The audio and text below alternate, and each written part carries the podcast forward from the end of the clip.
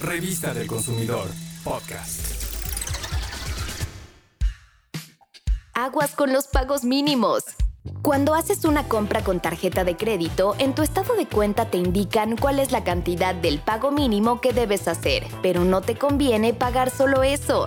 Para cuidar tu dinero debes conocer qué significa este concepto del pago mínimo.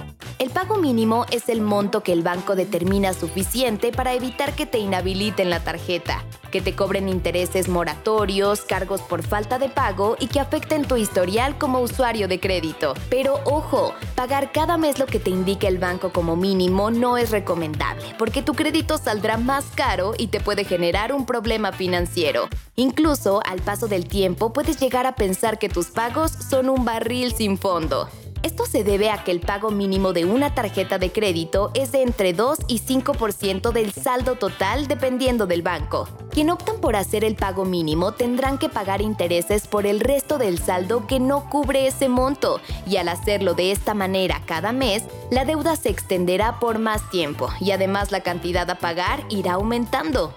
Lo bueno de esto es que los usuarios de crédito no están limitados a cubrir ese pago mínimo que el banco establece, sino que tienen la libertad de abonar el doble o más. Incluso si les es posible, pueden pagar el 100% de su deuda y convertirse en totaleros, que por si no lo sabes es la mejor forma de usar una tarjeta. Si en tu caso no puedes liquidar la deuda al primer mes, procura pagar más del mínimo. Considera que entre mayor sea la cantidad de tu pago mensual, terminarás más pronto de liquidar tu crédito y lo principal es que te saldrá más barato. Te damos un ejemplo de la conveniencia de pagar más del mínimo. Una persona que hace una compra de 10 mil pesos, su pago mínimo es de 415 pesos. Si se limita únicamente a cubrirlo, vivirá con esa deuda durante 35 meses. Sí, escuchaste bien. Se tardará en saldar la deuda casi 3 años y lo peor, terminará pagando aproximadamente 5 mil pesos solo de intereses. En cambio, si en lugar de cubrir ese pago mínimo de 415 pesos, pagas 5 veces más esa cantidad, es decir, 2.075 pesos, terminará de pagarlo en 5 meses en lugar de casi 3 años. Y obviamente los intereses generados también serían mucho menos. Estamos hablando de solo 750 pesos. La recomendación es que únicamente en caso de emergencia se pague el mínimo indicado por el banco, o sea, optar por el pago mínimo cuando no se pueda cubrir un poco más. De esta manera no se afecta el historial y se evitan intereses moratorios.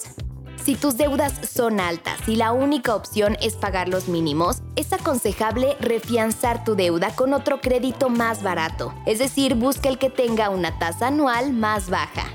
Antes de tu compra, usa la calculadora de pagos mínimos que nos ofrece la Conducef en su sitio de internet www.conducef.gov.mx. Esta herramienta es muy fácil de usar y es gratis. Con ella podrás conocer el importe del pago mínimo, saldo pendiente y el tiempo que tardarás en liquidar la deuda si solo cubres los pagos mínimos. Ahora ya lo sabes, no te fíes del pago mínimo, prefieres ser totalero o pagar más que esa cantidad que el banco indica.